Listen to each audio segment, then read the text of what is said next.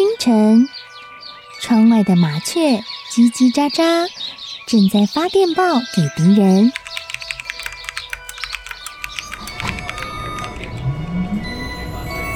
地底下的地铁，像敌人养的蛇，到处巡逻。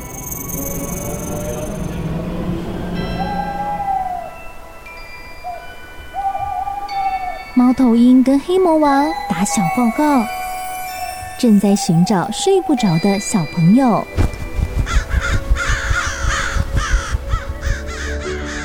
铅笔是对抗邪恶势力的宝剑。黑魔王，你出来！书包是最坚固的盾牌。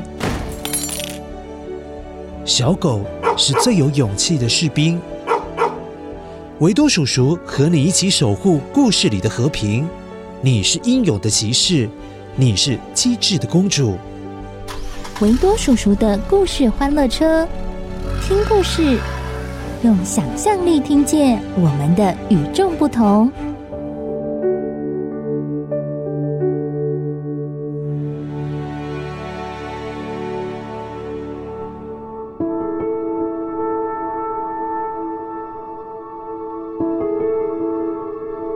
嗨，乖乖！最近维多叔叔好想学习手风琴哦。哎，乖乖，你有没有想要学习的乐器？钢琴，还是乌克丽丽？其实啊，学什么都好，但是要答应维多叔叔，学习乐器一定要有兴趣，然后呢，还要能够坚持。怎么样坚持呢？就像之前我们说的三只小猪当中的猪小弟一样，坚持做一件事情，做很久很久。如果坚持学习好，你才能够演奏出好听的旋律。今天维多叔叔要说的故事也会有一种乐器出现。你仔细帮我听看看是哪一种乐器好吗？说故事之前，我们一样来听声音面包屑。今天比较简单，今天只有两个声音面包屑。声音面包屑。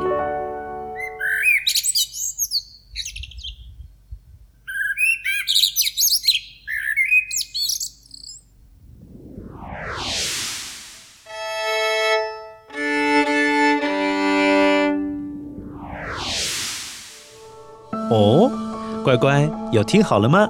待会注意上面的声音面包屑在故事哪些地方出现，记得要帮维多叔叔捡起来放好。好了，维多叔叔要来讲故事喽。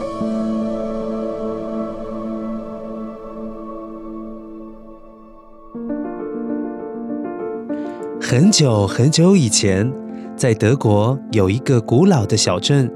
黄昏的时候，夕阳把这个小镇照得好漂亮啊，好像漆上了金色的油漆，好美哦。这时候，有一种鸟，它叫做乌冬，也在街道旁边唱起歌来。你听，是不是很好听呢？街道上有一位老爷爷。腋下夹着一把小提琴，向香烟店铺走去。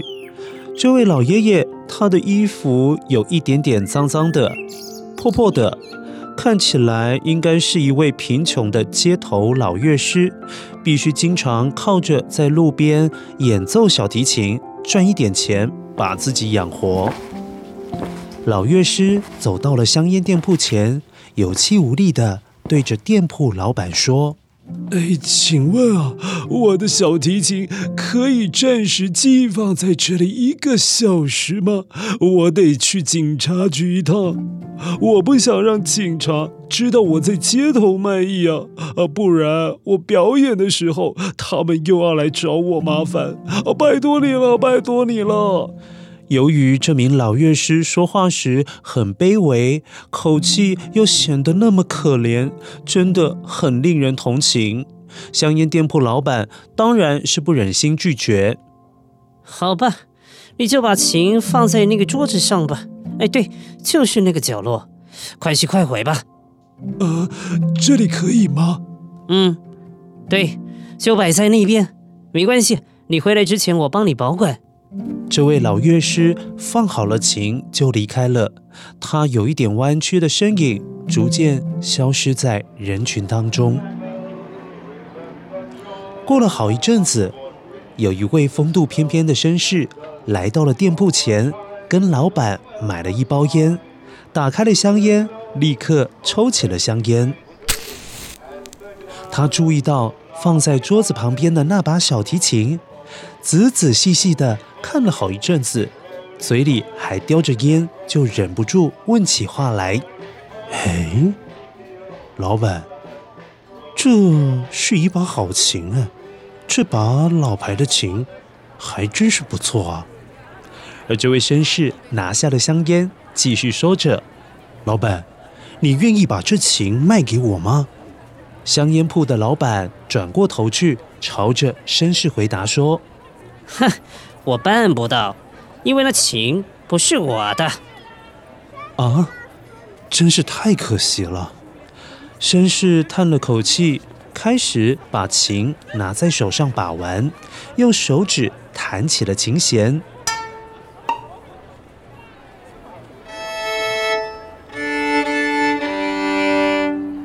绅士突然很惊讶地说：“啊，这音色真是棒极了！老板，这样好了，我愿意出两千马克，你请小提琴的主人不妨考虑考虑这个价格，看他卖不卖。那这里我先给你一百马克当定金，也展示我的诚意。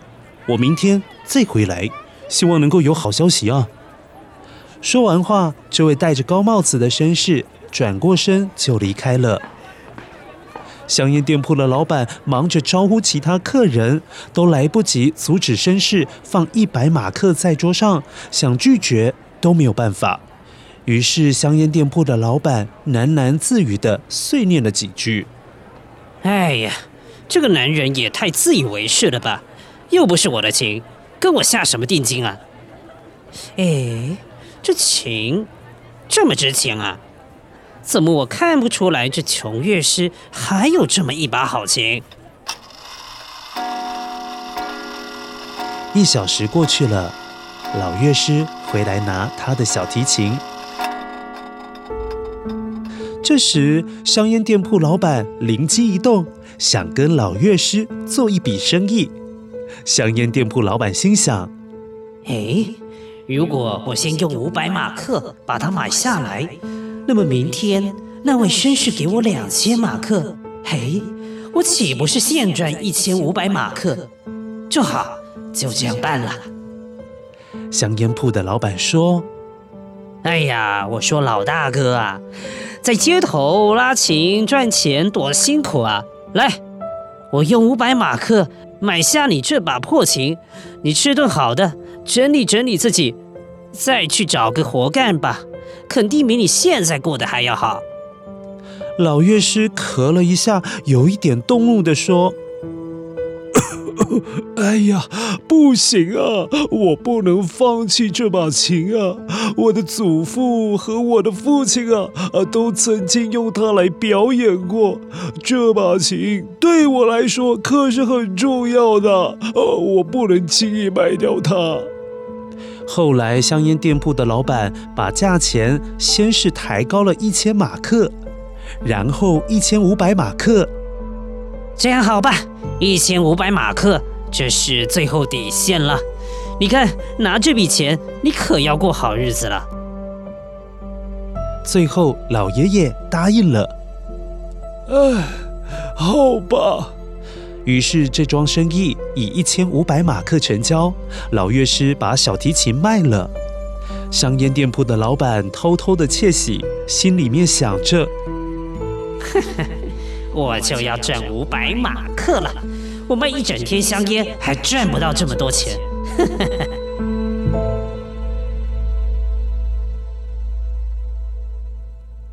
这位香烟店铺的老板计算着，凭空赚了这笔生意，真的是太佩服自己的小聪明。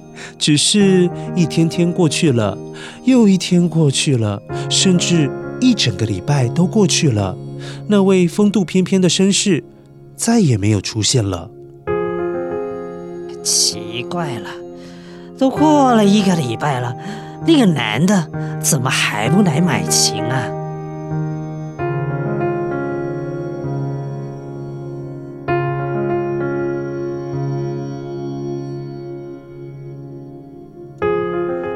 原来那位绅士宁可赔掉一百马克，留在香烟店铺老板那边，也不愿意再花两千元买一把破琴，因为这位绅士可以从他的朋友，也就是老乐师那边分到一千五百马克的一半，也就是七百五十马克。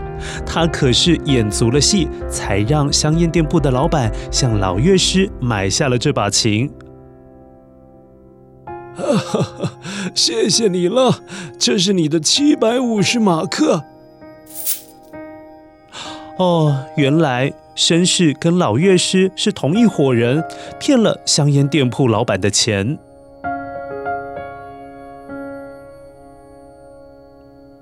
乖乖，听完了故事，我们先来听一下刚刚几个出现在故事当中的声音面包屑，检查一下你有没有捡到呢？声音面包屑。哦，乌冬这种鸟呢，长得很像八哥，但是跟八哥不太一样的是，乌冬比较没有办法模仿人类的声音，但是它很擅长模仿其他鸟叫的声音哦。乌冬在台湾也可以常常看到，像是维多叔叔的老家宜兰就有好多哦。它还分布在欧洲。非洲还有北美洲，据说啊是瑞典的国鸟哦。